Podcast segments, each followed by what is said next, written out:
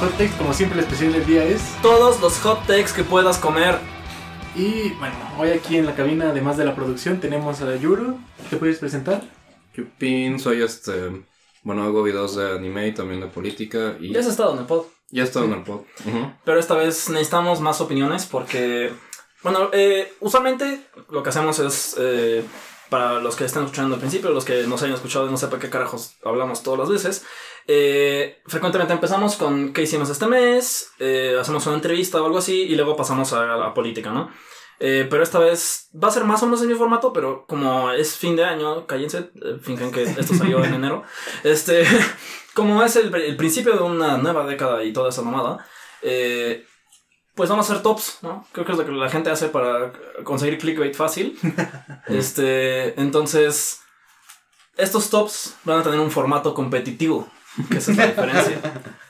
Eh, cada quien va a escoger una categoría y va a poder decir al final de que todo el mundo, de que pasen los 10, cuál es el- su favorito de esa categoría. Entonces, quien escoge, escoge cuál es su favorito.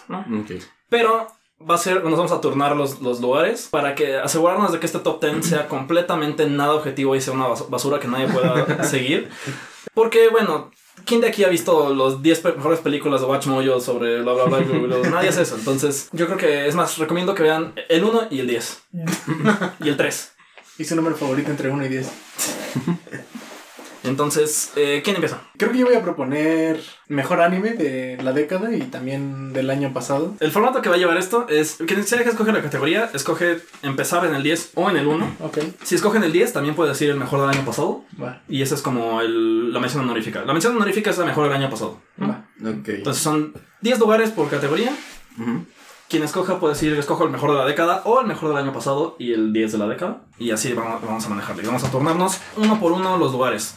Para que esta eh, selección de top 10 no tenga ningún fucking sentido. Pero bueno, es este es un ejercicio de cómo funcionan las cosas en la asamblea. De, Es lo más horizontal que puede ser un top 10. O sea, es más, si quieren eh, el lugar, eh, vamos a dejar el lugar 11 para eh, quien sea que meta 2 dólares al mes en el Patreon. Eh, Y pues me bueno. parece bien. Y por supuesto, nada objetivo para, para darle al marxismo cultural su lugar que merece. excepto el lugar, el lugar 3 sí es objetivo. Este, el lugar 3 de todas las listas es objetivo. Perfecto. Como la Trinidad. Entonces, ¿con qué empezamos? Creo que empezaría con anime y me gustaría decir el 10 para poder guardarme el mejor del año pasado. Ok. Y creo que en el 10 yo pondría One Punch Man porque creo que empezó, creo que lo que le pasó con de que salió a presente es que la animación puede que no fuera tan buena, ¿no? Pero la historia siempre fue como bastante como interesante y como que resonaba muy bien con la gente que lo veía. Pero de repente como que la segunda temporada empezaron como a ser como más comedia, lo cual como que no aportaba mucho a la historia a mi parecer. Entonces creo que eso es lo que hace que caiga en lo que fue de la década. Sin embargo, pues es bueno, ¿no? O sea, creo que cae dentro de mi top 10, entonces pues, yo sí lo vería, lo vería otra vez, lo recomendaría. Pero igual, pues no ha sido lo mejor, ¿no? ¿Tú alguien de aquí ha visto el, el manga de One Punch Man? Yo he visto el original. ¿Ah? ¿Y El qué que tal? escribió One cuando. Sí. O sea, literal no sabe dibujar One. Entonces, eso es lo que he visto. Y yo creo que es de las. Yo creo que One Punch Man es como el lugar donde One trató de explorar un concepto, pero no con las mejores ideas. Sí. Y yo creo que lo desarrolla mucho mejor en Mob Psycho. Exacto. Sí, ah, pues bueno, creo que ese es, es un buen segue, de hecho, porque yo iba a decir Mob Psycho después de esto. Eh, pero creo que One Punch Man, de hecho, es un gran número 10 para un top 10 de la década. Este. Es, que, es que, es que creo, creo que creo que tengo gus- gustos muy muy distintos a los suyos. eh, Por eso no va a tener sentido esta lista y va a ser lo mejor del mundo. Eh, pero igual, para poder saltarnos este tipo de animes, yo creo que está bien. Yo después voy a decir Mob Psycho, que creo que hizo un mejor balance entre Sí. comedia, eh, desarrollar personajes y tener como acción chida. Sí. Y la animación, sobre todo la segunda temporada, está mucho mejor. Sí. Gracias, segunda temporada está muy buena. Este, y como que, lo- por ejemplo, ahorita fanart de One, Punch- One Punch Man ya no veo tanta, ¿no? O sea, No. y en cambio de Mob Psycho no, todavía ves claro. a gente que tiene su, su imagen de perfil en, en todos lados con algo de Mob Psycho. Entonces, y eso es de lo que yo creo que va a seguir como mejorando, ¿no? Yo- cuando salga la siguiente de One Punch Man, de seguro lo voy a ver hacer como, ah, mira qué chido, pero Mm. eh. Entonces, sí, yo creo que la pongo Mob Psycho. Y estamos Sí. empezando con animes mu- muy recientes. Entonces, si alguno tiene como alguno que sea de eso, nada más chequen que no sea de 2009 o algo así, porque si no, esto ya dejó de tener completo sentido. Sí. Eh, quieres decir tú? Mm, le van a robar muchos lugares a tanto anime que me gusta demasiado. De la década pasada, creo que voy a decir la segunda temporada de Keion. La segunda- eso, ¿cuándo empezó Keyon? Eh, Keion empezó en 2009. Ya, ok. O sea, lo, o sea, está como en la fronterita. ¿Permitimos esto? Sí, sí. Está en la Está frontera. bien, está es, que, sí, es que la primera temporada es 2009, segunda temporada es 2011. Ah, ¿No bueno. quieres decir la película? No, la- no, no, la película es 2012, por ahí. Perdón, ¿Prefieres la segunda temporada? Sí, Ok. mil veces. O sea, la segunda temporada sí es como la madurez de Keion. Ah, no, yo nunca vi la segunda. Tal vez debería. Mm, sí, está mucho mejor hecho. O sea, porque en Keion, como que Yamada, que es la directora de Keion y, y la niña estrella de, de KyoAni, es donde explora Sí. muchas cosas, pero todavía no le dejan hacer muchas cosas en la primera temporada de Keion. Ya. Y ya en la segunda le dejan el proyecto entero a ella y hace algo absolutamente mágico y irrepetible. Se me, se me hace como de las mejores formas de explorar la vida diaria. Puede ser melancólico, puede ser gracioso, puede ser moe, puede ser kawaii, puede ser este... O sea, la segunda temporada que yo en sí realmente es como de las Todo cosas- lo que ese género puede ser. Sí, todo, todo lo que ese género puede ser, pero aún se puede, se puede mejorar. Por eso lo pongo como en número 8. 8. Ok. Ok. ¿Quieres? Ahora sí, te toca. Creo que te- es tu momento para hacer uno de deportes. Exacto, creo que Eso es lo que va a pasar, sí. Me estaba debatiendo entre cuál de deportes poner, porque obviamente iba a poner una de deportes, y estaba entre Yuri on Ice, Food Wars y Diamond No Ace, pero creo que Diamond No Ace se lo gana, porque a pesar de que sigue saliendo temporadas, empezó en 2014, entonces, pues, más bien la parte más fuerte que se puede ver ahorita es de la década pasada. Me gusta mucho cómo desarrollan a los personajes, al principio pensé que iba a ser un anime como bastante tonto de, de deportes, como bastante shonen. Y que los personajes iban a ser como muy aburridos o que se iban a quedar demasiado en esta etapa de pubertad. Pero creo que van madurando bastante bien y que creo que pintan al deporte como lo hizo Slam Dunk. Que es como en el bueno, pues mismo, no a veces se gana, a veces se pierde. Y no es tanto como otros animes de deportes en los que todo el tiempo ganan y ya sabes que van a ganar. Qué aburrido. Entonces creo que es una buena posición para que esté Diamond No Ace. Es, es, es discutido, no sé si, si en este lugar alguien de los fans me discute que por qué no puse Yuri on Ice, tal vez pueda aceptarlo. Porque de verdad que... Entonces, ¿ese es el 6? Sí, el 6 sería Diamond No ¿Puedo, Ace. puedo poner como mención honorífica? Sí. No sé si lo han visto. A ver, a ver. Es Ping Pong The Animation. Ah, sí. Ah, sí, visto, y ese sí es que bien, de, de mención honorífica porque es como. Te lo voy a permitir solo para que no se empiecen a hacer un top 10 de animes de deportes. o solo para evitar ese, esas. O sea, me pasa con Ping Pong Animation que me gusta mucho y lo disfruto y todo, pero como que al final, no sé, no me da el... O sea, como que no es gusto personal, ¿no? Sí, como que hay algo, hay algo que no me gusta, pero es bueno. Y también lo he visto recomendado en muchos lados, entonces. Yo creo que. mm, como no, no sé si vaya a haber chance de repetir Shonen, sí creo que de por sí no quiero repetir Shonen. Hunter x Hunter, que salió en 2011. Oh, bueno, es Eh, bueno. Que la verdad acabó. Yo creo que puso todo. Yo no creí que fuera a acabarla, la verdad. Este. Digo, entre comillas, porque ese güey chance todavía escribe otras dos páginas en la siguiente década. Este. y a lo mejor las animan en un OVA de 15 minutos. La, cal- la calidad que tiene está increíble. O sea, creo que no he visto un shonen que esté así de bien, de bonito, sobre todo en las últimas temporadas. Sí. O sea, sobre todo cuando lo comparas con la versión anterior, que este era como muy anime. Dragon como- Ball Z, ¿no? Bueno, sí, de ese estilo como Sí. 90s, 2000 que importaban a México. Y este está como. eh, sobre todo eh, empiezan a agarrar un buen cómo usar la iluminación muy bien al final. Y. Ahora me encantan sus personajes, ¿no? Como casi todos sus personajes son muy buenos. Sus poderes son de esos que no tienen sentido, pero son buenos. O sea, son los que enojarían a Reddit un chingo, como... No, enojan a Reddit un chingo porque no son como fáciles de clasificar, pero más o menos sí. O sea, Mm. se da aires de que tiene clasificaciones, pero no, really. Eh, yo creo que es, yo creo que tiene mejor, eh, como que es- los, eh, los personajes cambian chido de una forma que, no sé, me- me- me- no es la esperada, o sea, yo, porque por más que me agrade, no sé, muchos este, arcos de algunos de esos personajes son como de, o sea, bueno, no, eh, no me, no voy a aplaudir porque es el quinto villano que se vuelve bueno porque le- le- el guerrero psicólogo le parte la madre, ¿no? O sea, Sí. Hunter x Hunter de esos animes que se merecen como arco por arco hablar de ellos. A lo mejor sí me... Y no tiene uno que sea pésimo, porque la neta, o sea, no sé, hay muchos animes larguísimos que no sé cómo la gente los acaba porque tienen como arcos horribles. sí. Yo creo que mención honorífica para tener, tener felices a los fans sería Jojo. Puedes decir yo, yo, ¿eh? Pero ya, Ah, ya, ah, ya o sea- te gastaste, ya te gastaste tu mención honorífica, no, no. Ah, Así, ahora lo metes en... ¿Alguien de aquí ha visto yo, Sí, pero... a mí no me fascina, pero a mucha gente le ultra mama.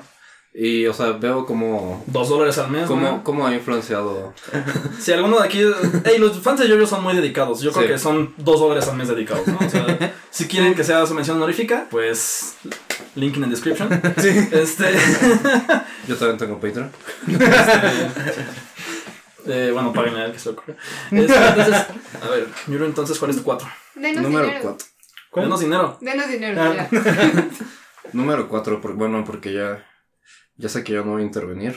Creo que sí, ya no voy a intervenir. no. Sí, Sí, no, Ya no. Ya no, va a ser mi último. Entonces voy a decir este. Rizuto Ao- Aoitori, que es este. La película de Liz y el pájaro blanco, Liz to- Ah. and the Bluebird, creo que lo pusieron en inglés. eh, que es este. Una side story de Hibike Euphonium. Ah, ya, ok. Hablando de animes que son preciosos, ¿no? O sea, Sí. fuck. Sí, o sea, de por sí Hibike es muy bueno, pero la película cambia mucho, mucho el estilo. Es de los directores clásicos de Kyoani, o sea, del Kyoani clásico de, de los 2000 que se le pasaban este, adaptando novelas ligeras porno. pero Ah, que lo hacían los maestros. los maestros. pero lo hacían muy bien. Y bueno, o sea, para mí realmente es el... Ups. Para mí, realmente. Para mí realmente es como el anime de la década por razones personales, porque justo cuando la vi estaba pasando por algo muy muy similar a lo que pasa en la película. Y creo que retrata muy bien esos sentimientos súper de impotencia cuando quieres a alguien pero sabes que es relativamente imposible ese amor. Y ¿Cuándo qué bueno, año salió? salió 2018, 18-19. Yo O creo sea, o sea, y, bueno, también tiene como representación. O sea, no es, no es muy explícito, pero sí es anime yuri, o sea, es anime sobre lesbianas. Y de los pocos que es de eso y además les gusta lesbianas. Mm. ¿no? Que no es tan común. Sí, o sea, Pero, no, no, es, sí. no es para nada fetichista ni nada. O sea, está. O sea, a mí se- sí se me hace como una obra maestra. Se me sale la lágrima. Yo creo que para uno que está Literal así lloré, bonito literal personal, cu- lugar 4 es bastante bien. Sí. Eh, ¿Tres?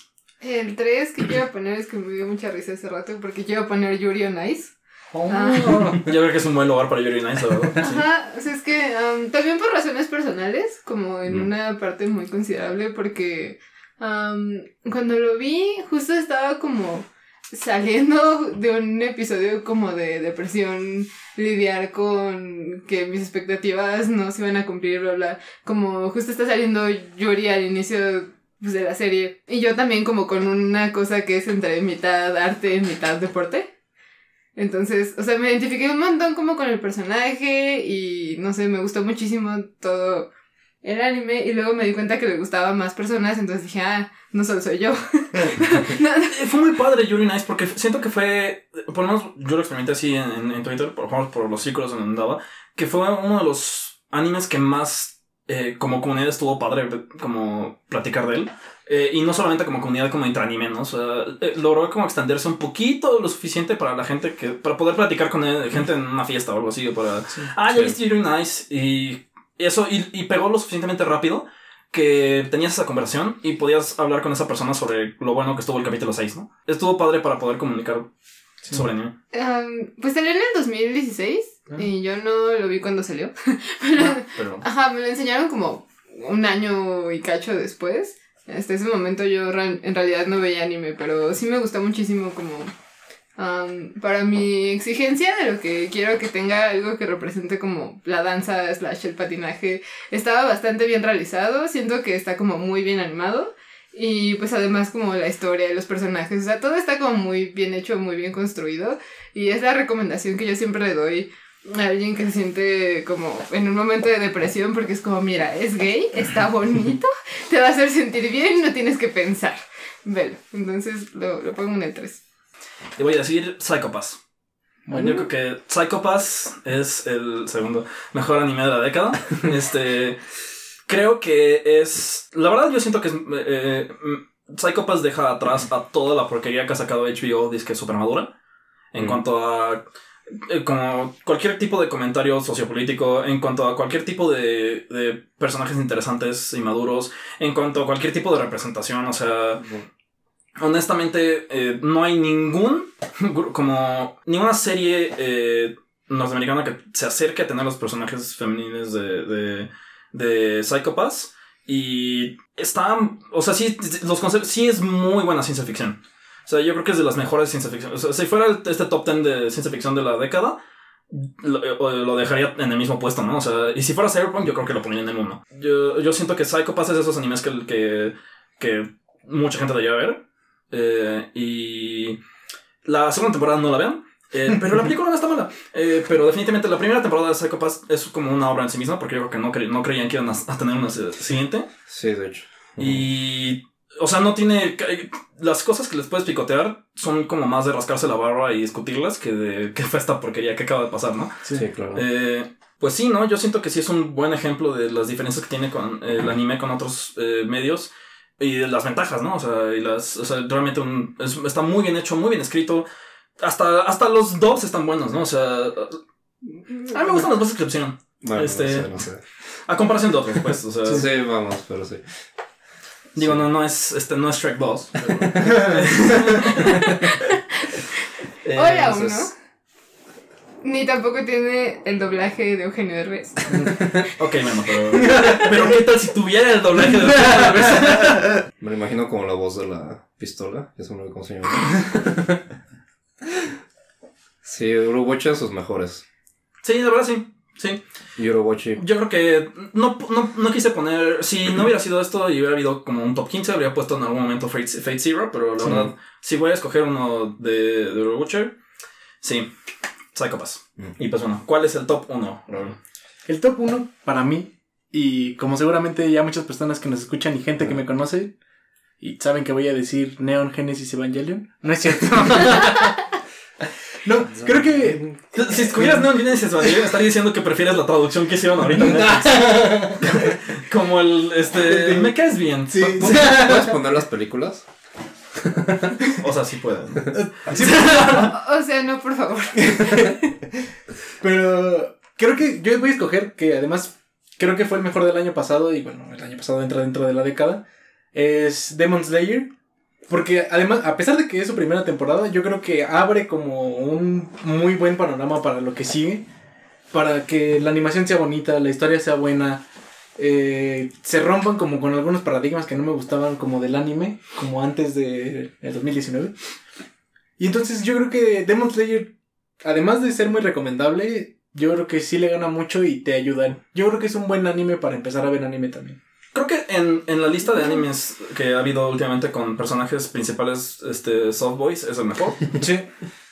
Porque es el que sí es actually soft y no es nada más. Bueno, sí que es actually soft y no soft boy. O sea, que no está por ahí simplemente siendo un douche que llora mucho. eh, sino Ajá. como. Y que te, le manda mensajes en DMs a la gente en cuanto cortan. Sino es como un dude que actually tiene como empatía. Oh shit, pues eso fue el- la versión honorífica. Entonces queda el número uno. Número uno, fuck. ¿Sabes qué? Tú tienes el canal de YouTube de... Éntrale, danos un número uno. Sí. Y no te, no te lo esperabas, entonces quiero ver qué dices. No, pues es que ya dije mi número uno, entonces está. Pero ese es tu número uno, era un público general. Público, general. no. Ponte tu sombrerito objetivo y... Ah. Shit, shit, shit. Porque pusiste el que creías que tenía que estar, ¿no? Pero. Sí, sí, sí. a lo mejor ahorita es un momento de, de- de sacar como... Ah, es que este es un... Ah, me agarraron en curva, no, no podría decir nada. O sea, hay, hay demasiado anime que dijeron que yo jamás pondría en la lista. Demon Slayer me, me gusta, pero. O sea, no creo que haya cambiado muchos paradigmas en ese sentido. Entonces, tal vez como, como anime fundacional y que sí ha cambiado cómo funciona la industria y cómo, cómo, cómo se escriben muchas cosas y le ha dado bastante dinero a mucha gente. Yo creo que sí voy a decir Madoka. Ah, Madoka es de esta década, ¿verdad? Madoka Sí. es 2011. Ah, mira, sí, sí, ¿sabes qué? Sí. Y creo que si pudiera escoger uno de Borucho que estuviera encima, Mm. sería, sería Madoka. Y, y Madoka, las películas de Madoka, me- por lo que me han dicho, ya tengo que pinche verlas, han sido bastante buenas, ¿no? Sí, sí, sí, claro. O sea, la- Madoka todo. Quizá si te saltas las películas este, de recap. Pero sí, las películas también son excelentes. Sí, es. Fue, fue, fue el hit mainstream de, de Urobuchi.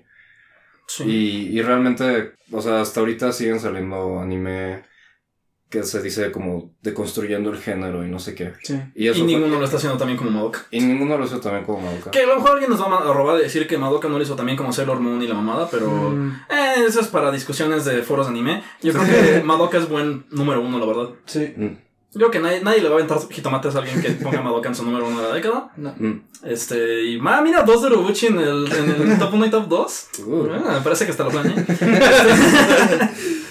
sí, sí, ya a mí me, me conocen que soy UFO Table y Urobuchi Core. Entonces, eh, pues bueno, creo que con eso acabamos anime. Y ahora alguien quiere proponer alguna otra categoría. Top 10 juegos de Toho. Top 10 juegos puede ser. Top ¿Quieres- 10 juegos, sí. ¿Alguien quiere, que, que- Pues yo que no soy gamer y que ya me robaron mi, mi quiere decir el mejor del año pasado Ajá, y empezar con el 10? Ajá, empezar Va. con el 10. Ay, es que el año pasado que jugué. Mm, no, no, no. Pues voy a decir lo único que jugué. Del año pasado AAA, que es Borderlands 3. Ah, bueno. Me gusta bastante Borderlands 2. Sí le metí como 150 horas. Y es, bueno, a mí se me hace como el, el balance perfecto entre shooter donde te pierdes. Te ¿Cómo? pierdes y. ¿Mm? ¿Cómo montaste los chistes cringy? Estaban como... O sea, es que, o sea, para mí no es como los chistes cringy, es como, como El- el, el- gameplay. la mecánica. Ajá, es la mecánica. Sí, tiene, tiene un look de, de juego muy, muy divertido. Y este, que sí puede ser como. Creo que es el único juego. Entonces empe- estás voy- empezando con la mención honorífica. No, pues, el es- 10. es- Ah, ¿ese 10 es tu 10? Sí, Ah, 10 sí, porque fue del año pasado, güey. Va. Y. O sea, es, es, es, es como la única serie de juegos que para mí puede ser bien la mezcla entre, entre RPG y, y un juego shooter. Destiny no me gusta, se me hace demasiado. No sé, no, no, no, no puedo jugar con, no puedo jugar Destiny. Sí. Y- Destiny si no eres... eh, No hay gente que juegue casualmente Destiny. Sí, no. Sí. Entonces, Borderlands puedo llegar y jugarlo y divertirme bastante. Sí. Si muteo el audio y pongo Eurovita a todo volumen. Así que para mí ese es mi 10. Ok. Es que otra vez tengo una opinión. Una sola Mm. opinión. Pero es una muy respetable, entonces sí creo que es la que hay que acabar. Ajá, sí, yo creo que sí. Creo Entonces... que yo en el 9 pondría Player Unknown Battlegrounds. Porque creo que yo estaba como muy alejado de esos juegos y de repente cuando llegó Player Unknown dije, bueno, que le voy a dar una chance. Y ha habido muchas mejoras a ese género, pero yo siento que la experiencia original del PlayerUnknown los primeros meses fue, era, era Exacto. increíble. Era increíble. Exacto, yo también, yo recuerdo jugar los primeros meses y decía como, ah, ok, me gusta. Todo el mundo recuerda su primer Chicken Dinner si lo jugó y logró hacer eso. O sea, y la neta no es como que me acuerdo mucho de la primera vez que gané a Apex Exacto. o así, ¿no? Sí. Mm. Entonces creo que yo lo pondría en 9, es un lugar bastante respetable para este juego, pero pues igual creo que de- después, en lo que pasó de la década, se volvió como medio aburrido, no sé, como bastante común y dije, bueno, ok, no vale la pena ponerle un lugar más alto, ¿no? Pero pues me divertí mucho con ese juego, me, me empezó a gustar como ese tipo de juego y pues dije, va, ok. ¿Tú cuál pondrías? Yo creo que en 8 pondría Crusader Kings 2. Siento que de su género es.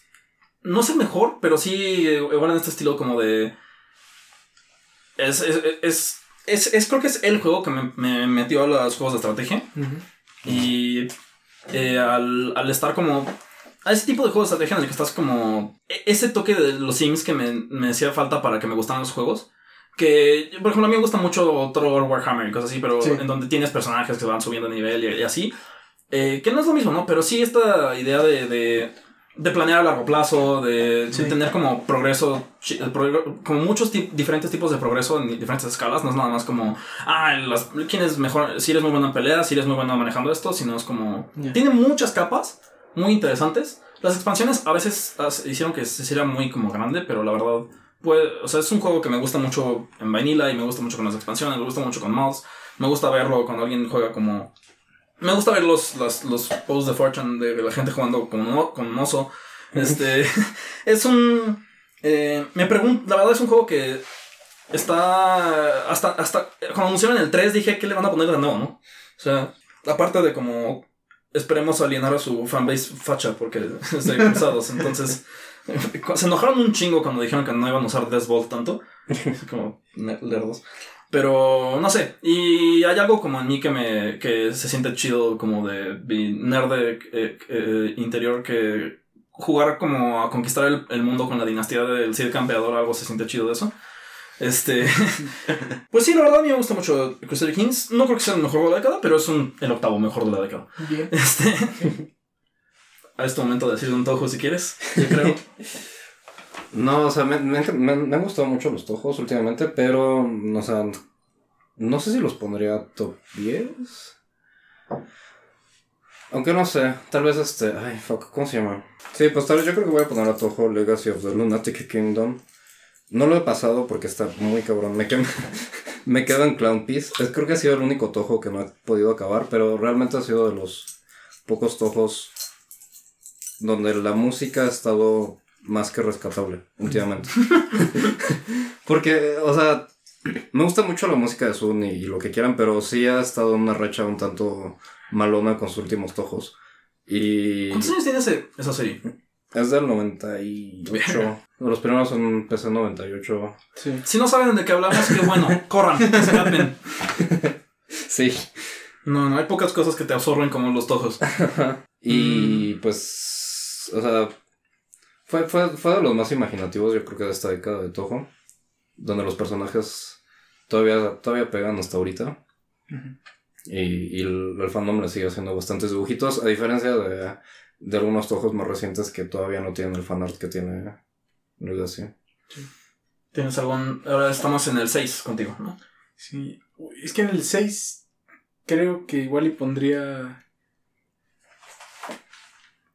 Creo que lo que lo que pondría en esta posición sería la saga Souls, empezando por Dark Souls, porque Demon Ok. Souls es de antes. Oh.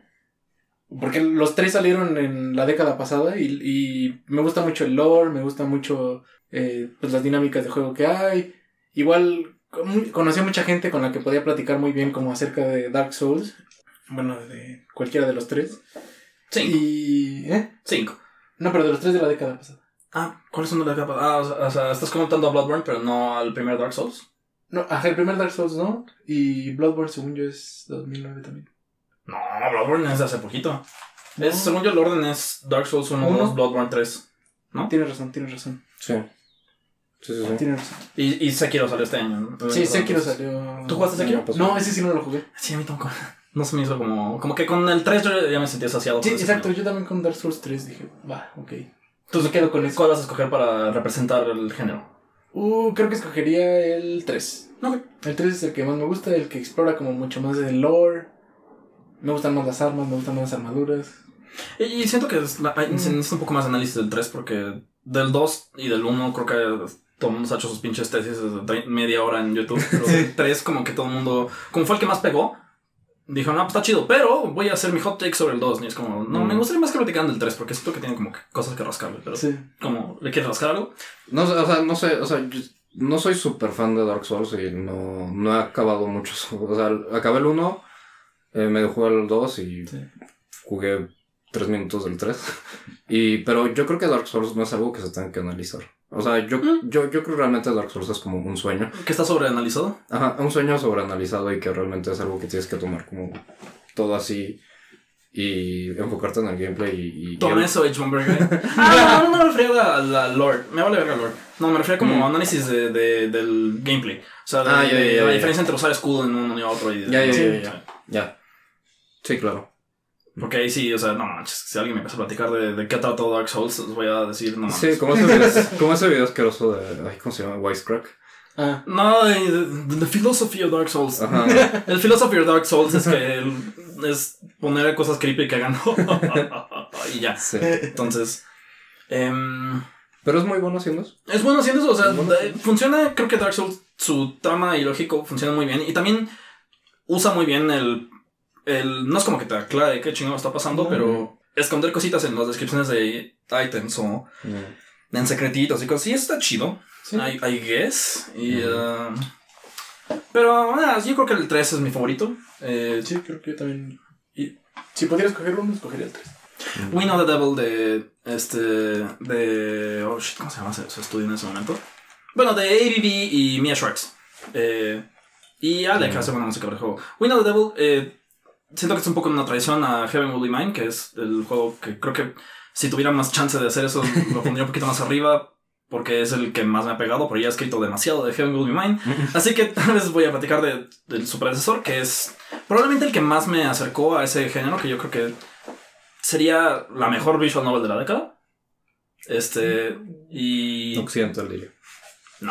Este, no, he jugado bastantes visual novels no occidentales. Ajá. Y yo sigo diciendo que Hell My O sea que Win of the Devil tiene como bien poquitas divergencias en el pad, pero impactan tanto. O sea, la, la- el usar, el escoger diferentes pads para hacer una mecánica de cómo no puedes estar.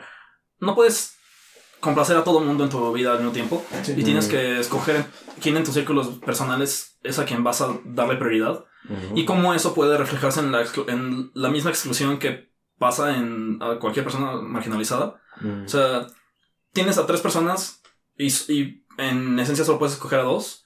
Y el quien no va a ser exiliada de la comunidad. Ujú. Eso suena a la mayoría de los tríos que he escuchado. Mm. Pero siempre está el, el, final secreto, ¿no? Este, entonces esperemos que todo el mundo encuentre su final secreto en la vida.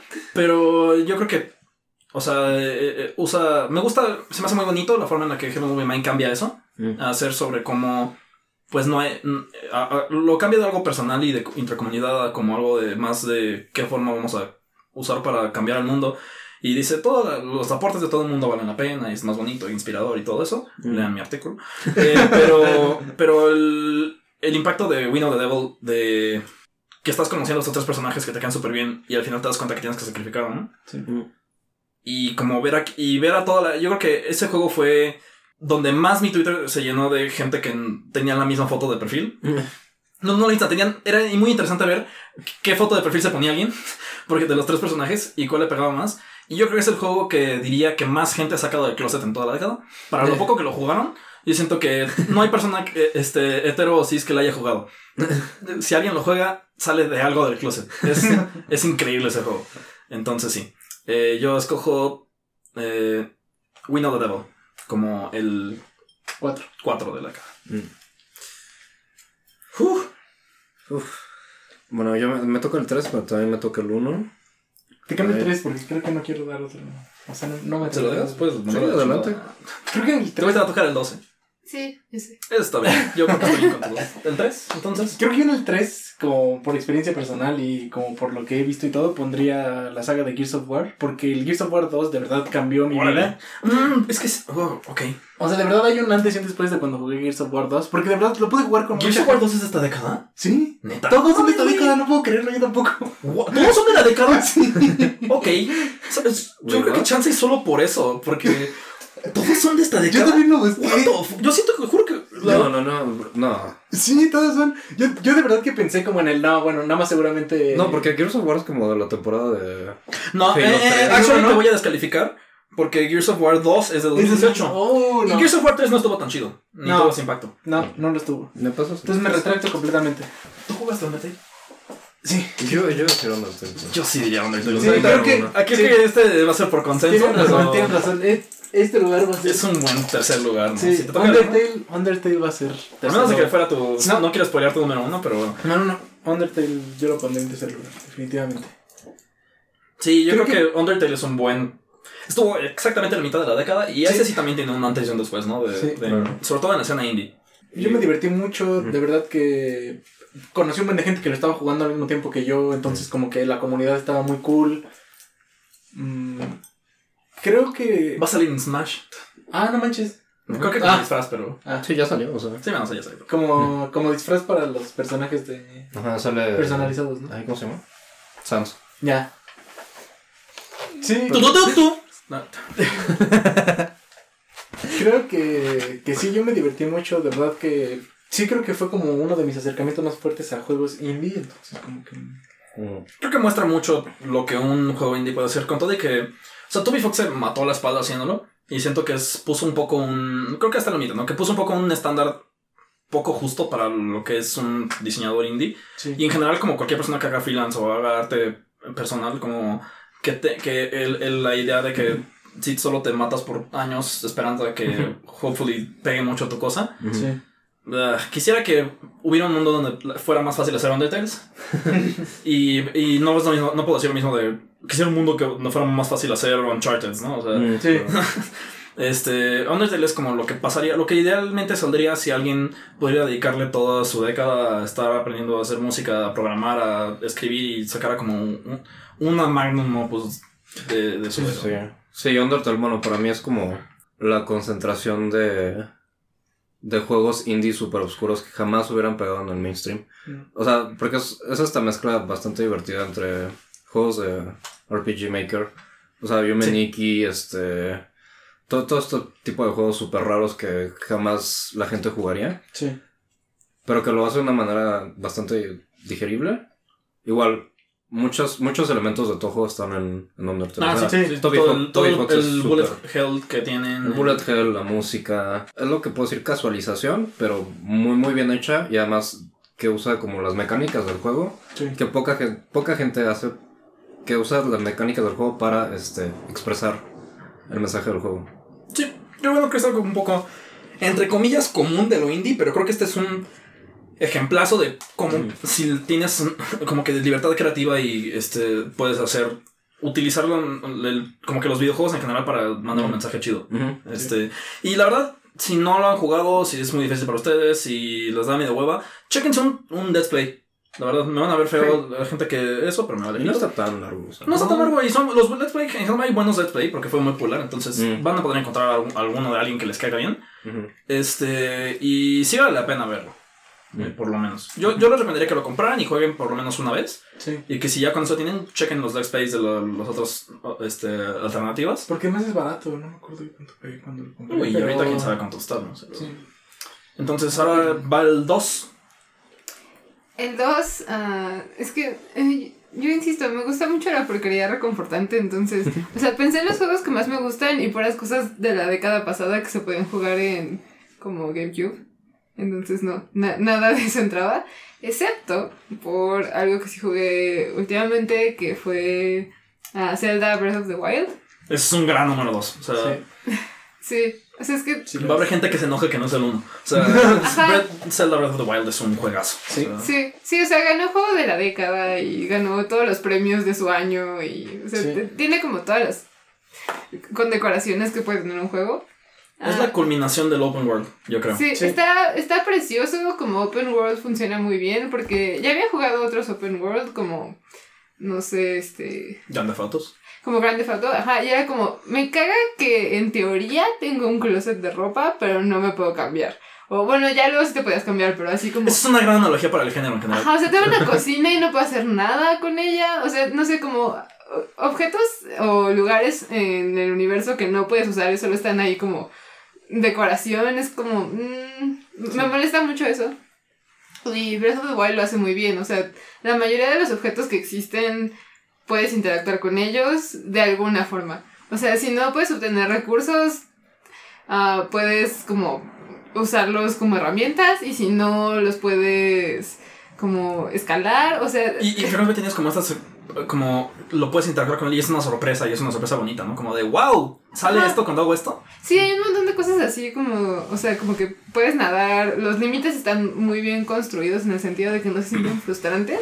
No es como de repente de, ah, ya no puedes ir ahí, sino como es muy intuitivo que es un lugar al que ya no puedes llegar y está bien porque hay un montón de otras cosas a explorar. Y siento que además como, mm, no sé, como bondad particular que no necesariamente tiene que tener un juego, pero es un plus por lo menos, que ayuda un chingo como en la depresión y en la agorafobia. O sea, yo nunca he tenido agorafobia, pero sí, no sé, tuve una época en la que por otras razones no podía salir mucho de mi casa.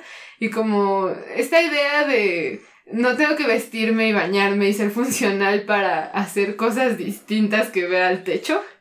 Y eso tiene mucho este juego, como da la sensación de que sí estás realmente explorando, que sí estás realmente haciendo cosas, eh, realmente cocinando o persiguiendo como una meta, eh, digamos, alcanzable. Y como más que otros como Skyrim, te recompensa cuando se te ocurre algo original y dices, ¿funcionará esto? Y sí funciona. Ajá. Es como muy padre, ¿no? O Eso es muy bonito. ajá. Sí, Y el arte es precioso y Ah, todo sí. es precioso, o sea, es, es un gran juego.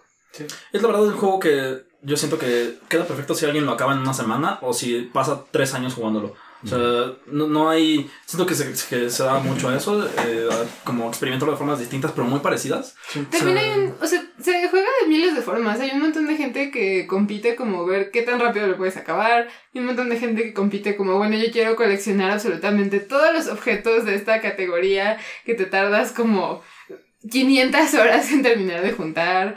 O gente que solo lo jugó una vez y lo quiere volver a jugar. O sea, es como muy noble en el sentido de que puedes jugarlo de muchas formas y empezarlo más de una vez sin que vuelva a ser exactamente la misma cosa. Y ya, ese es el 2. Entonces, ¿cuál cu- queda? eh, Número te toca a ti decir el, el número del año pasado y luego el número en general. O sea, en lo que, en lo que se me ocurre que hacer de uno, porque ahora que estoy, estoy como, oh, oh, tengo más opciones de las que creía. Este, Sí, si quieres, tú elige el mejor del, del año pasado. ok, ah, sabes que eso es más. Mm, Yo número no voy a decir Persona 5, porque soy bien básico. Mm, ¿Sabes qué? No sé, no sé qué yo escogería, pero tampoco me molesto. No. Creo que ya sé cuál voy a decir. Y no es uno que creí que iba a decir. Pero pensando como en qué género se juegue más. Mm. Mm, sí, creo que lo antes de que. No, no, no. Creo que pensando en qué género nos jugué más este, esta década, que no había jugado antes, fue juegos de cartas. Mm. Oh. Y al final no me acabó coment- Como que Hearthstone nunca fue un juego 10 de 10. No. En ninguna de sus expansiones. No. Siempre fue un juego como de 8 de 10 a lo mucho, pero como que eventualmente me dejó de dar, o sea, me aburrió un 8 de 10 y nunca tuvo ese 10 de 10 que dijera como, ay, ya huevo, ni siquiera como creo que su mejor expansión es la que está como basada en los, como Cthulhu's. Sí. Y estuvo muy buena, pero mm, no fue ni su momento más popular, ni fue, ni duró tanto. Entonces, creo que mi top del año pasado, y es un poco tecnicismo porque estaba en Early Access de antes, pero yo siento que no fue bueno, bueno, bueno, bueno hasta que salió. Y es Slade Spire. Eh. No sé. Slade Spire es. Ya en su. Es de esos que estuvo en Early Access por un rato. Y, se- y decías qué tanto va a cambiar. eh, con, porque le agarraron solo como una clase y unas puliditas. Sí. Pero la verdad, o sea, sí se volvió un juego que puedes jugar por 5 minutos o por 7 horas. Eh, que puedes jugar como súper casualmente o puedes enfocarte en ganar en la dificultad más alta y pasarlo 7000 veces. O sea, es un juego que puedes ver a alguien jugarlo mientras tú haces este, limpias la cocina. Es un juego que puedes estar. O sea, está muy bien hecho. Cada, cada vez que lo juegas se siente tantito distinto. Te puedes imaginar como. Ah, esto es lo que quiero hacer la siguiente vez, pero no. O sea, es una mezcla perfecta de juego de carta, de roguelike, de. Tiene. Ya que, ya que salió su estado final. eh, el arte queda. está como ideal. Los sonidos están perfectos. O sea, está. Todo está muy bien hecho. Es un juego muy bien pulido cuando salió y, y no estaba... Y se nota mucho porque en la versión de Early Access no estaba bien pulido, ¿no? Era un juego que la gente habló de él y dijo, ah, está chido, ¿no? Pero la gente que regresó y una vez que ya salió y lo, se dio cuenta que seguía en su biblioteca de Steam y le entró, es un gran juego. Eh, un muy buen juego. Yo creo que el mejor de su, de su género. Que al final se me puse a jugar varios juegos de cartas. eh, no solo de cartas normales tipo Magic, sino que usaban las cartas como, como excusa. El año pasado también salió uno de Pendant Ward en el, en el Apple Store. Que está bueno, ¿no? Eh, pero no está tan bueno como este. O sea, yo sí creo que Slay Spire es. Sí hubo un género esta década que salió de la nada. Aparte de. O sea, Player Numberlands estuvo bailando por un rato sin. sin Player no fue el que lo trajo. Pero ya los de zombies y eso fueron como. Tenían sus fans. Pero siento que nunca atrajeron. Y yo creo que los juegos de carta fueron los que estuvieron más De hecho. eh, Sí. por ahí, ninguno fue super triple A. Ninguno fue super indie. A menos de que. O sea, hubo muchos super indies, pero ninguno. Eh, yo creo que, que Slay Spire encapsula lo que es un buen juego de ese género. Y yo creo que un juego que la gente se va a acordar cuando pasen las décadas. La gente no se, se va a acordar de, de Hearthstone porque duró un chingo y fue medio meh. Por Eh, Blizzard. Sí, por Blizzard y porque hay un buen de copias de Hearthstone que, ni- que ahorita ya nadie habla de esos. Yo creo que Sl- Slay Spire es uno de estos que la gente va a pensar juegos de esta década que fueron buenos. Sí. O sea, y, y me da a mí el mismo feel en uno que no pondría en esta lista, pero yo creo que si otra gente lo pone estaría muy bien. Es Darkest Dungeon. Eh, a mí no sé por qué me da el mismo feel que Darkest Dungeon, eh, pero bueno. Slay Spire es mi juego eh, del el mejor juego del año pasado. Sí. Y ahora el top 1. Toca a Top ti. uno. Órale. Sí. Pues no sé. Como soy muy básico y de por sí no, no juego muchos videojuegos, voy a decir Persona 5. Eso probablemente la Bueno. gente. sí, sí, yo, yo diría Night in the Woods, entonces no creo que tanta gente haya jugado Night in the Woods como Persona 5. Sí, bueno, igual que con mis otros tops. Fue. Igual llegó en un momento muy, muy difícil de mi vida y que realmente me hizo. Date cuenta que eres un fuckboy. Al chile sí. Al chile sí, y, y, o sea, sí, o sea, literal sí. O sea, estaba a punto de recaer y volverme a encerrar en mi cuarto dos años. Y robar un banco. Sí, dec- decidí, decidí hacerme mi crew de, de anarquistas y... Porque las personas tienen este, este como, como sale point de que son simuladores sociales, de que vas alrededor de la ciudad o el pueblo conociendo gente y avanzando como sus historias personales. ¿Tú jugaste el 4? Sí. ¿Y te parece que está mejor el simulador en el 5? Ah, pues, o sea, no sabría decirlo. Yo, yo creo que está como mucho mejor balanceado. Ya. Mm. Porque en el 4 realmente tienes que estar bien, bien enfermo para maxear todos. Sí. Y aquí, aquí lo- los, los social links sí, sí tienes como el tiempo de, de ser un nerd este, ponchado súper guapo y, y Ya, o demás. sea, tienes. O sea, es. Y además hacer los social. Pierdes eso, pero también tienes. O sea, es- te da chance de explorarlo sin jugarlo 70 veces. Y qué bueno, porque dura como Ajá. fucking 800 horas ese juego. Sí, no, o sea, al Persona 4 le metí 200 horas. Sí. Al 5 le metí 150. Que es más largo, pero lo puedes acabar de una sola vez en lugar de tener que jugarlo 70 veces. Sí. Y, o sea, me encerré en mi cuarto tres semanas a jugarlo. Sí. Esas fueron mis vacaciones de verano. y que, o sea, sí realmente me inspiró a como salir de mi cuarto y... Irónicamente, porque si no, ya, ya conocías cada centímetro de tu cuarto. Sí. Y, Y o me sea, dijiste como una bella mariposa. y la música, ¡Ah! la música está La muy música buena. es genial. Fuck. el diseño de los menús, el gameplay, el, Ah, sí, sí. el todo es como... Es la perfección de... De aventarle dinero hasta que salga, hasta que... Eso, eso sí es pulirlo como Sí, AAA. Sí. sí. Ok. Sí. Yo creo que Persona y, y Zelda son un buen ejemplo de por qué pues soy bien pinche indie hipster con mis juegos, pero aún respeto a los AAAs. Sí. Porque cuando le avientas dinero a la pared con gente talentosa hasta que Sí. algo chido sale, salen personas y salen celdas, ¿no? Sí. ¿Cuántos, cuántos shooters tuvimos? Nomás uno, ¿no? Y fue PUBG. Sí. No, Ah, mira. Pues Pues bueno, creo que se fue de... Hacemos un top 5 de las noticias que más huevo han dado de la 4T. No, ahorita todavía estamos en cosas de cultura, creo. Yo creo que, que ahí fue que ganaste el metagame porque yo habría puesto tal vez en 3 a persona y en 1 Undertale. Pero... Sí, o sea, es que yo pensaba poner Honor en uno. ah, tú estás... Ah, pero me, me agarraste el 3. Bueno, pero 3, 2 y 1 Creo que podemos decirlo de aquí, este... Eh, bueno, como vamos a... Aparte del metagame, también va a haber como... eh, entre temporadas, como si fuera fútbol americano. Y hubo un trade de lugares. Undertale la número 1, Persona número 3. Sí. Puede ser. Yo creo Sí. que es, fue con- es consenso en general de aquellos que lo han jugado. Eh, eh, eso solo hace más objetiva nuestra lista. Eh, cualquier error y cualquier corrección solo lo hacen aún más objetivas eh, y por tanto buenas eh, y científicas y eh, no moralinas y eh, marxistas. Sí. Sí, pues, materialista. ujú. Este, Heidegger.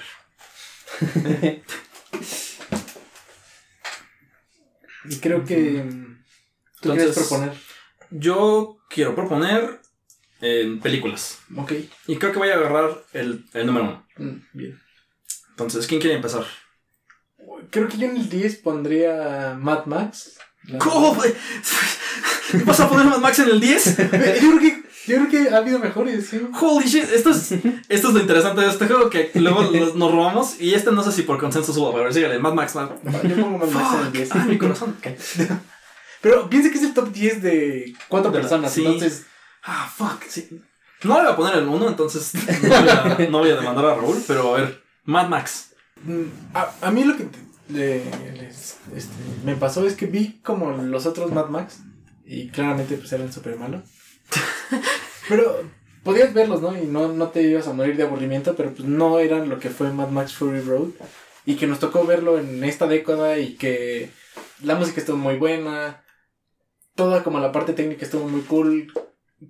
Siento que la forma en la que cuentan la historia me, me gustó mucho, como que siento que, no sé, a mucha gente con la que la vi también le gustó. Y entonces, pues creo que es bastante buena representante de esta década. Mm. películas. A mí me gustó mucho. Me divertí mucho también cuando la vi. yo sí. Creo que la vi como tres veces. Me agradó. Uf. Vale, ¿quién quiere tomar el número 9? Mira, es que me da miedo decir una que esté demasiado abajo. de- o- pero luego me da miedo perder una. Ah, qué, bueno, qué, No qué bien, qué bien hice este sistema. Sí, me pone la presión. Este. No. Yo creo que a decir Pacific Rim. ne- Ok, uno o dos. No, la 1. Ok, Pacific Rim en número 9. Uh, buena. Ok, yo. No sé, yo siento que he perdido un poco del encanto con Pacific Rim eh, desde que la vi. Pero siento que si la volviera a ver, me gustaría que sea idéntico que con- cuando salió. No sé. Es una palomera. Es como la palomera de la década, tal vez. Sí, es la palomera y realmente como que introdujo muchas cosas que no estaban en el cine occidental y que Del Toro siendo el whip que es, ¿Mm? trajo bastante bien. Y, o sea, realmente, realmente se inició una, un medio trend de, de re- rescatar cosas de tokusatsu japonés viejísimas. Sí, Salieron las Godzilla, Ah, Sí. sí, sí. va a salir Rodan sí. Y...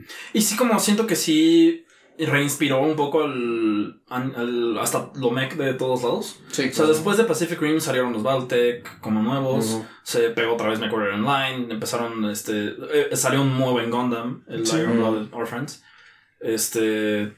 ¿Sabes qué? Sí, sí. es- te- con- sorprendentemente más impacto de lo que te esperarías de una pata palomera. Sí, no sé, o sea, yo cuando la vi sentía que tenía 10 años otra vez.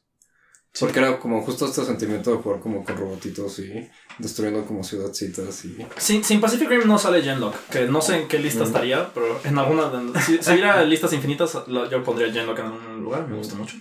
Pero no es película. Por eso, pero o sea, estamos diciendo como. No sé en qué lista entraría porque tampoco es anime. Y no va a ser como top 10 co- animaciones de internet. Pero entonces. Eh, alguna- toda la lista sería Jinrock. No, puro Red vs. Blue. Este, no, no, No, güey. no, este no. Eh, ¿Tienes alguna, este, alguna película? Sí, pero tengo miedo de que quede muy abajo. Creo que todo el mundo, entonces. Este, pues ya ni modo, voy a decir una de las varias que quiero poner. Yo diría Get Out. ok, ok, ¿Ya sí, sí está un poquito. Uf, es que, uf, ok, sí está. Get Out, sí. Mira, con que ninguna esté peor que Max Ma- Mad Max, está bien. Sí, am, pues es esta película que creo que en, ah, en Hispanoamérica le pusieron Huye. Y bueno, es este güey que se está volviendo como. Se está volviendo como un personaje muy significativo en el cine de terror. Con dos películas nada más, según yo, que es Jordan Peele. Y bueno, mm, de las dos que he visto de él, esta es mi favorita. Entonces, mm, yo la pongo, siento que está muy bien hecha, siento que mm, me gusta mucho como, o sea, como lo que causa terror no es algo que ya esté como súper choteado y además tiene como de alguna forma una crítica al racismo sistémico y al racismo sutil. Entonces, está muy buena, a mí me gustó mucho, siento que además está como bien hecha, está, no sé, sí te mantiene en suspenso, no da hueva, no es como... Es la 7, ¿no? ¿Mandé? Es la 7, ¿verdad? De la 8. Es la La ocho. ¿8? Ah, ok. va. Sí, Es la ocho apenas. 10, 9, 8, sí. 8, Sí. ok.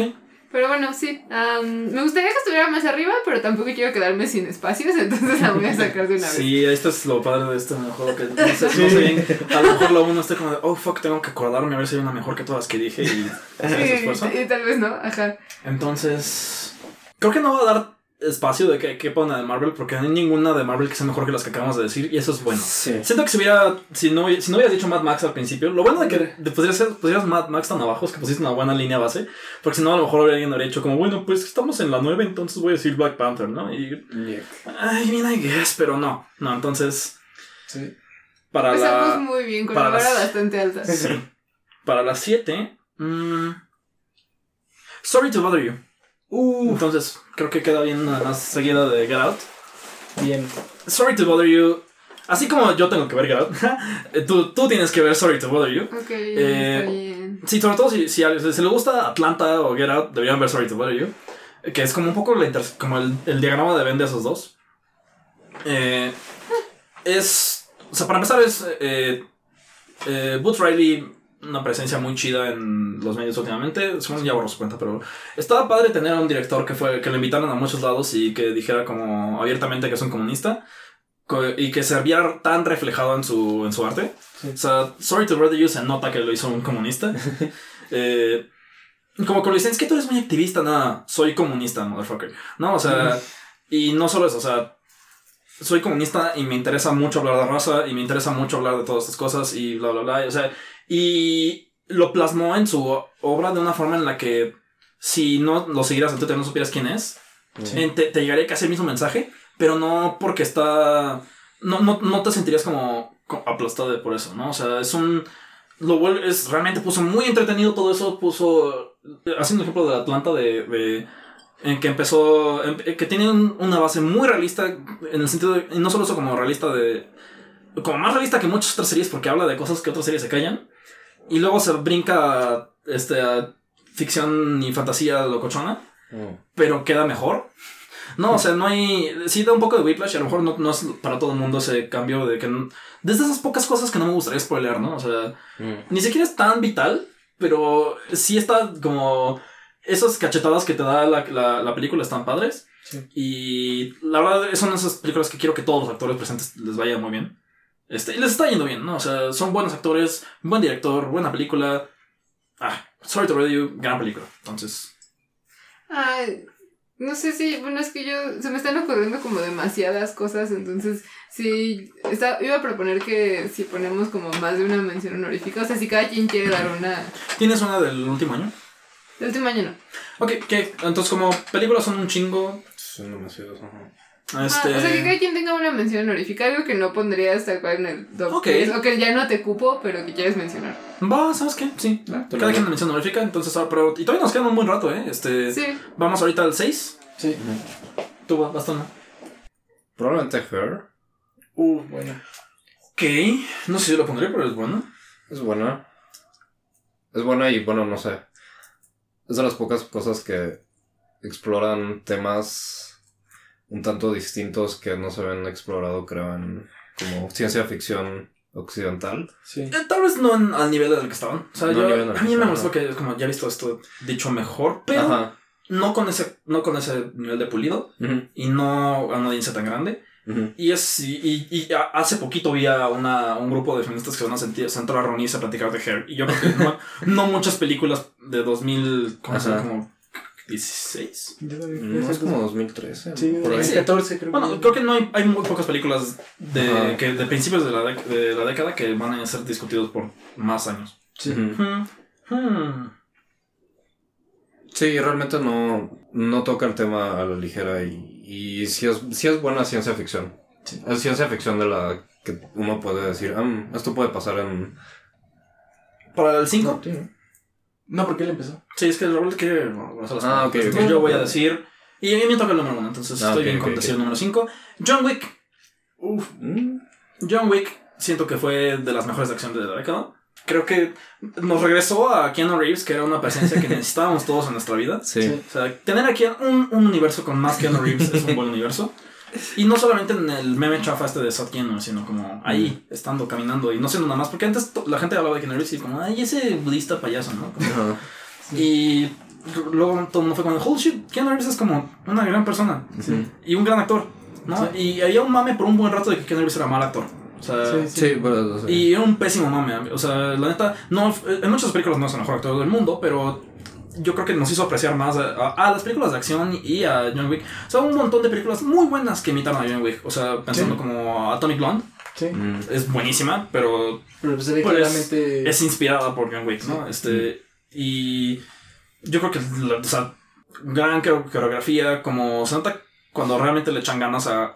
Nos, nos despertó un poco porque antes de eso, al principio de la década y sobre todo en, en los 2000 hubo pésimas películas de acción, como pensando en las. Batmans, en Sí. las que cambiaron como buena coreografía por cortes rápidos de cámaras y en lugar de como agilidad y como impacto y bien grabado como cosas que Jackie Chan vería como bien Mm. dirigido y más bien eran como lucha chafa de la WWE, ni siquiera AAA, como, y como todos vestidos con trajes, como pensando en los Batmans, como todos con trajes de 70 kilos que parecen dos refrigeradoras chocando entre sí, como si fuera un niño chiquito chocando Kens. Yo, O sea, yo creo, yo creo que es como el síntoma de, de Transformers. Ándale, o sea, sí, un poco. Es Michael Bay, es es la, la influencia de Michael Bay. es Michael Bay y Nolan medio arruinaron el- el- la, la acción por un buen rato. Yo siento que John Wick, como que. Si ahorita hay películas buenas de acción, yo siento que mucho se lo debe a que John Wick le, le hizo que mucha gente despertara y dijera como, espera, podemos estar viendo. O sea, la acción no es nada más mame para apagar el cerebro, sino que puede ser como algo que dices, oh, fuck, Mm. ¿no? Buen, buen, pu- buen lugar 5. ¿Alguien tiene el 4? Yo. En el lugar 4 creo que me gustaría poner I Love Dogs de Wes Anderson. Porque creo que es como muy wholesome. Pero aún así es una gran película, ¿no? Se cuenta una historia. Este, los personajes te llaman la atención, te identificas con alguno de ellos. Hay un arco como para los personajes. Entonces a mí me gusta mucho. Wes Anderson en general me gusta bastante, pero Claro, claro. creo que no lo pon- no pondría en primer lugar. Pero pues sí es sí merece estar como en un lugar bastante cercano. Que Sí. sí es stop motion, ¿no? Sí, Sí, sí, sí. es que me gusta mucho la animación de stop motion en general, entonces cualquier cosa que esté hecha en stop motion ya tiene como la mitad de mi aprobación ganada sí. y además sí me gusta. A mí y el stop motion de Wes Anderson es chido. Eh, siento que. Es especial, ajá. Siento que si, viera- si sacara más películas seguido me aburriría de ello. Sí. Pero me gusta más que Fantastic Mr. Fox. Sí, pero I Love Dogs de verdad que tiene algo como bastante cool. Que siento que igual y lo aprendió en Fantastic Mr. Fox y lo trajo como algo ya mucho más maduro, mejor hecho, no sé. I Love Dogs de verdad me gusta mucho. Te entendí, I love dogs. Y yo también, Y yo ¿cuál es entendía eso de Wes dos. Anderson? Tiene dos de perros. Por eso fue la confusión, disculpen. Pero sí, I love dogs. Sí, probablemente sí es la mejor de Wes Anderson. Sí. Sí. Pero Entonces, a mí ¿esa me lo fue echó a la, la perder. 4 o la 3? Esa es la 4. ¿Qué te Es la echó perder? ¿Qué? Es la película, ¿sabes? Como por ultra weebos en japonés. Ah, Y la Ah, intención es que sí. tienes que no saber lo que dicen las personas. sí. Ah, Porque claro, son sí. perros y. O sea, te tienes que identificar con los perros antes que con las Con las personas. Ajá. sí. Si quieres, son japoneses. ¿Eh? Sí, o sea, es, O sea, es o sea, japonés. dicen cosas con sentido. Sí, dicen, sí, claro. Ah. O sea, realmente sí, sí es buen japonés, pues como fuck. No, es que luego escuchas No animes donde contratan a gringos, pero no van a decir pura pendejada, ¿no? O sea, Ajá. como, hey, mister. Y como, pero- No, sí es buen japonés. ok. Ah, bueno, en el 3 yo creo que entonces pondría otra cosa de Guillermo del Toro, porque yo quiero mucho a Guillermo del Toro y quiero que me adopte, por favor. este, yo pondría la forma del agua, Uf, buena. porque siento que es como muy buena en todos los aspectos, o sea, me gustó la fotografía, me gustó cómo está manejado como el tema que vagamente toca fantasía, me gusta mucho cómo construye el personaje principal, cómo involucra que mm, la discapacidad que tiene ella la involucra en la trama y de alguna forma llega hasta ser una ventaja. O sea, no solamente como de, ay, no sé, como que siento que muchas veces en las películas o en las series se maneja de forma como de, ah, bueno, vamos a poner este personaje que tiene tal cosa, Sí. pero de ahí en fuera no cambia absolutamente nada la trama. Y cuando se llega a mencionar que tiene como alguna diferencia respecto al resto de personajes, es más como para decir, ay, pobrecita, o como, ay, es que es una inspiración. Y aquí no, es, o sea, es, una, es una persona que tiene como defectos y virtudes y se equivoca y también hace cosas muy buenas y busca la forma de integrarlo. Entonces eso me gustó mucho como en términos de cómo lo habla. Y no sé, me gusta mucho eh, el arte de todas las películas en las que se involucra del toro. Me gusta mucho como el tono que, no sé, como... Tragicomedia. Ajá, como tragicomedia. O sea, El- te hace sentir muchas cosas, pero no te deja miserable. Entonces eso también me gusta mucho. Creo que es el, el punto ideal de, del toro, entre del toro serio y del toro broma. Ajá. Eh, esta de Shipwrecker. Creo que sí. No sé si es mi favorita del toro, pero creo que es la que más del toro es en el sentido de que tiene más diferentes del toro es Ajá. siendo un gigantesco del toro. Se, se nota mucho que ya tiene como una carrera bastante larga y que el güey sabe perfectamente bien qué está haciendo. Sí. Entonces me gusta, me gusta mucho eso. Sí, también. Sí. Shape of Water además llegó en un momento raro de Guillermo del Toro, como que yo no me esperaba que fuera a hacer esta clase de película, pero cuando la vi como que me divertí mucho, como que la disfruté, como que la pude sentir como bien toda, Ajá. pero yo, yo como que dije, ah, bueno, va a ser algo como el laberinto del fauno, en el que terminas todo triste. Sí, yo O- igual esperaba que fuera algo así como muy trágico o solo como fantasía y ya, como no sé, como Hellboy. Ajá. Pero juntó las dos cosas muy bien y se me hizo muy bonito. Sí, a mí también me gustó mucho. Creo que es un gran lugar, número 3. ¿Qué? ¿Alguien tiene un número 2? Pues mi número dos probablemente sea Shoplifters, porque soy Ah. muy bosqueroso. Es bueno. Bastante bueno, explora bastantes problemas sociales japoneses que normalmente no se ven Sí. muy explícitamente en, en ningún tipo de medio. Y no es este. O sea, la trama está buena. Tiene su twist. Tiene este comentario social bien hecho. No, no súper estúpido, ni pendeje, ni. Sí. Ni de que, ah, este, pobre gente pobre, o este. o la gente está. eh, robando por necesidad. O sea, no, no es como tan. O sea, no te causa lástima. E incluso ves este. O o sea, tiene un mensaje como bastante corny. Bastante ñoño de, de la familia unida y demás, pero con todo el contexto se te hace. O sea, pa- pasa el mensaje bastante ñoño de una manera bastante agradable para mí. Nice. Muy En bien. primer lugar. ¿Quieren sacar las menciones honoríficas y luego el primer lugar? Mm, puede ser. Sí. Mm. Creo que yo. Igual, si fuera top 11, creo que yo en el 11 hubiera puesto a Thor Ragnarok. Porque creo que de verdad fue un gran momento para el director Taika Waititi. Y me gustó mucho, o sea, como que me divertí mucho. Ya habían arruinado a Thor. Los cómics de Thor de Mar siempre han sido lo más aburrido del mundo. No, porque es- lo escriben como en inglés antiguo y la chingada. Y porque nunca llegan los, los, los- a México ninguno de los buenos y siempre acaban despidiendo los que son chidos y acaban de Ah, no. Sí, Thor es un desmadre y ni siquiera es tan bueno para empezar. Pero sí. Pero Ragnarok creo que fue bueno, ¿no? O sea, creo que no, no nos esperábamos eso y fue como, ah, mira. Creo que es, es bueno Sí. que la única Marvel que tengamos sea una comedia. Y una Sí. buena comedia. Sí, yo la, la única que realmente siento que disfruté y que nunca me dieron ganas de pararme por aburrición durante mientras la estaba viendo fue Thor Ragnarok. Sí. Me gustó mucho, se me hizo muy divertida.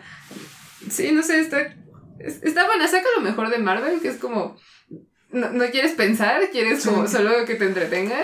Y justo siento que está que es un gran acierto que no le pongan como este tono súper serio de que, ah, es que hay que... O sea, sí hay que salvar el mundo como en todas las demás, pero, o sea, ajá, que sea comedia siento que queda mejor Sí. con el universo que han construido cinemático de Marvel que...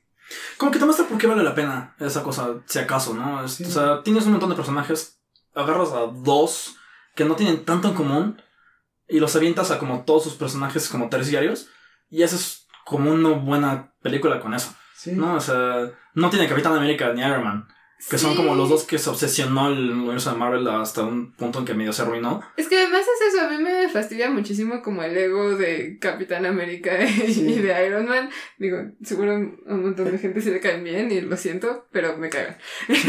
Entonces, ajá. O sea, también eso me gustó, que no tiene como justo a los que luego son más nefastos y, Sí. y tal.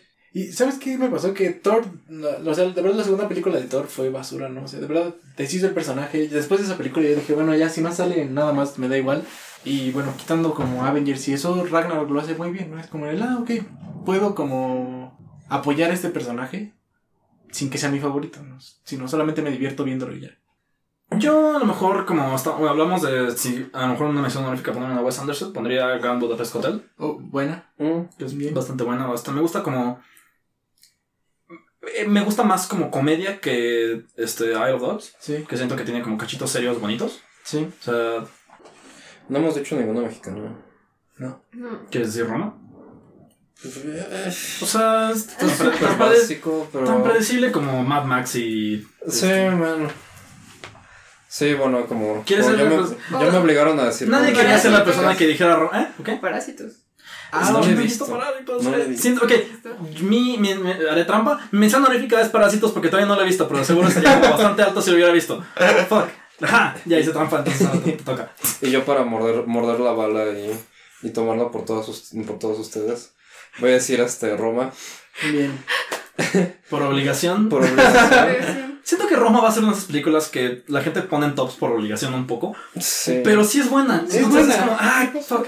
Es que, es que ya hablaron demasiado de ella. Sí. Ya está Gilla que habló de ella sin, haber- sin haberla Oh, visto, entonces... Que- que- y la neta, su, película, su opinión estuvo bastante chida para no haberla visto. Sí, Mejor no. que muchos que ha Sí, visto. sí, sí. O sea, yo creo que sí tiene muchos, muchos problemas que yo creo que veríamos en, en otras películas de crítica social, pero como somos mexicanos, vemos muy, muy cabrón este, algún este tono paternalista en cómo, cómo, cómo pinta a, a, este, trabajadores del hogar. Sí.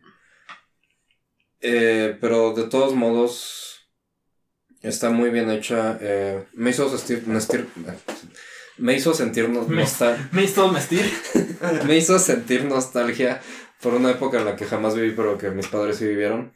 Porque hasta te hablan de como, ay, es que sí era, ¿no? O sea, ti- tiene pequeñas cositas que no encajan en, en la época, pero que, que incluso puedes salir este, a la colonia Roma o, o, al, o al centro y, y, y sentir esa nostalgia de Roma, ¿no? Todavía. Sí. Yo incluso había ido, había ido como a la casa del pavo, que Sí. sale como tres minutos en, en Roma, pero yo ya había ido desde niño, desde que tenía como cinco años, y fue como verlo en la pantalla, fue bastante, bastante gracioso. Sí. Y, y o sea, es esa nostalgia que puedo, que puedo comprar.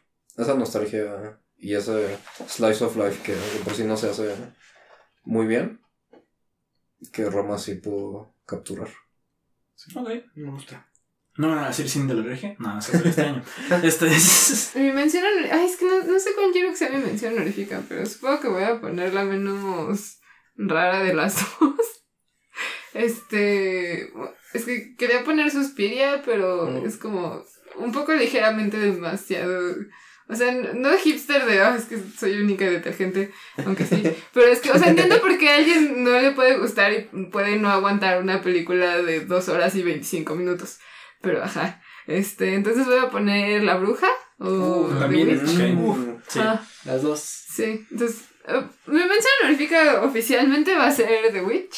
Am, me, me gustó mucho, siento que am, está como muy bien trabajada la fotografía, como en el tono de la película. Sí. Siento que ilustra muy bien cómo a veces como los dogmas y la misoginia pueden acorralar a alguien que ha cometido pocos o casi ningún error.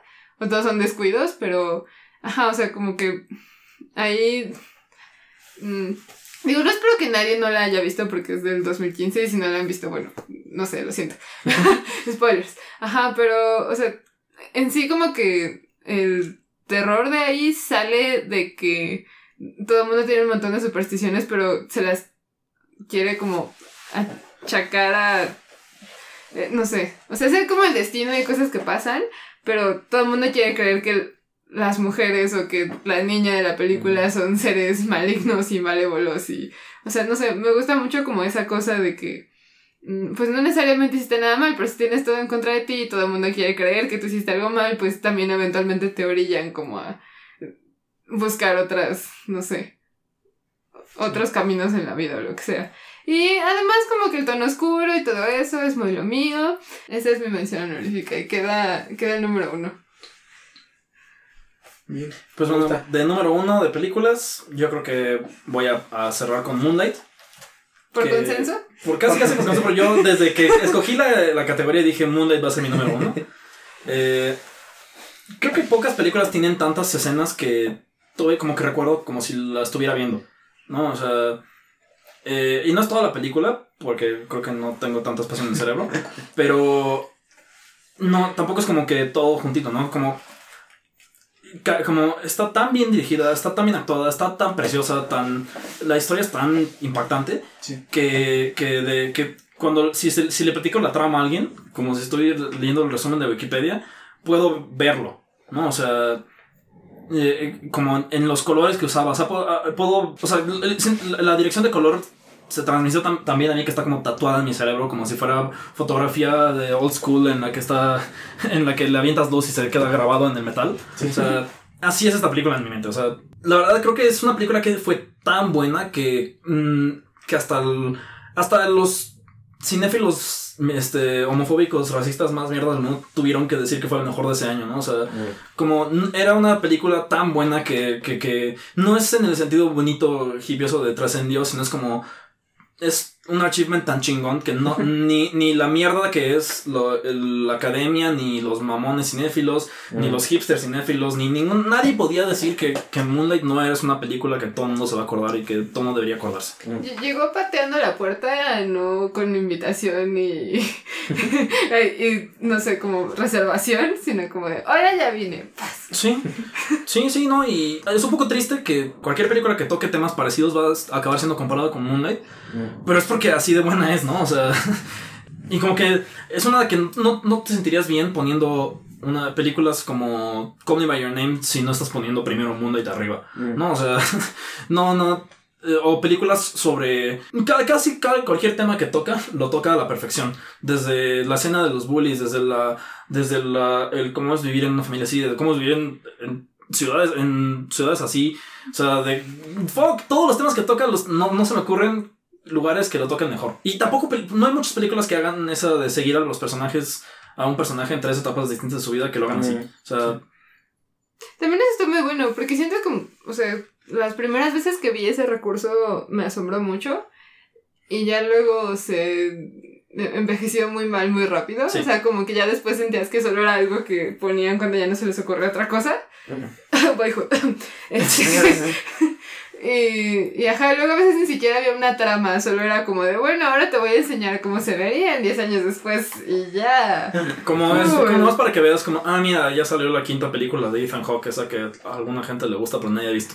No, o sea, Ok, a mí me gusta, pero voy a estar de acuerdo contigo. sí, o sea, de seguro si la, ve- si la viera diría, ok, sí, sí, pero no. Aún así yo estoy como, tengo casi completa seguridad de que seguiría siendo mejor una. Eh, Siento que esas películas de Ethan Hawke que son como de antes del amanecer y antes del atardecer, ya no sé cuál va primero, pero si no las viste a los 15 años ya Es no te van a. Twilight, después es este. Si no la- es, que es, como, es que es como eso, si no la viste y te pegó a los 15 años ya, ya se fue el tren. Ya. Y está bien, tal vez es mejor para ti. Este, Yo creo que toda, toda demográfica y toda edad debería haber Moonlight. O sea, sí, sí, sí. Es- y pues sí. Ajá, está muy Entonces, eso es la, la película de la década. Creo que, Sí. creo que Sí, hablamos pues, bien, sí. creo que hablamos, dimos un buena, una buena mirada en la década. Sí, nos, Sí. recuerden dos, dos dólares al mes para darnos un otro top, top. Este, y pues bueno, creo que esto fue, ya llevamos un rato hablando de cultura. Entonces, hora de shitpostear de política con top tens. que tengan que ir todo el mundo.